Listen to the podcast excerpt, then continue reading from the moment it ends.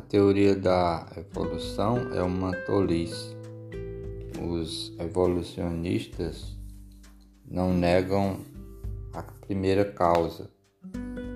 Só isto já seria bastante para compreender a afirmativa de que a teoria da evolução é uma tolice. Essa teoria começa com a matéria já existente.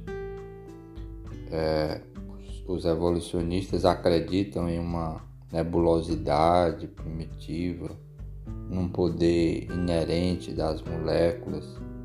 Eles não tentam explicar como essas moléculas vieram a existir, como chegaram a ter esses poderes ou de que forma surgiram essas leis que governam essas coisas de forma que elas pudessem produzir todas as coisas que a gente conhece hoje. Essa teoria não mostra por que tal ódio amargo contra Deus, o Deus da Bíblia, como sendo a primeira causa. Não, não existe nenhum fato que possa provar essa teoria mas os seus defensores têm absoluta fé nessa mera suposição. Eles simplesmente negam a existência de Deus, né, do Deus da Bíblia, de suas diversas evidências, continuam é, roubando milhares e milhares de crianças no tocante à sua fé em Deus e na palavra do Senhor. Eles produzem diversos desenhos de diferentes tipos de seres humanos surgindo de uma molécula por meio de um macaco até alcançar o estágio do homem contemporâneo.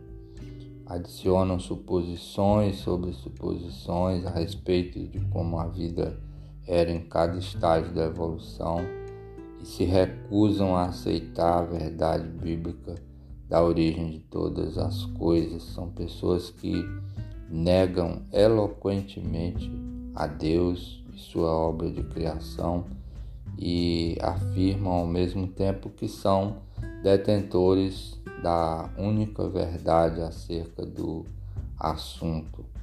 Então, são pessoas que dizem estar certos de que suas teorias são são verdadeiras, mas a gente pode afirmar que o, os líderes da teoria da evolução eles estão certos de que nenhum evolucionista verdadeiro pode ser cristão, pode ser crente na Bíblia, porque não existe lugar para Deus na evolução.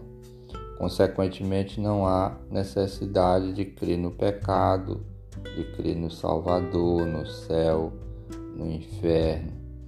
Então, eis o problema, eis a razão pela qual essa teoria é tão perigosa. E a gente vê que o adversário das nossas almas tem tanto interesse que as pessoas neguem a Deus e a sua obra de criação. Nosso pedido ao Senhor é que continue falando aos corações, abrindo a mente das pessoas que continuam resistindo a crer no Deus verdadeiro.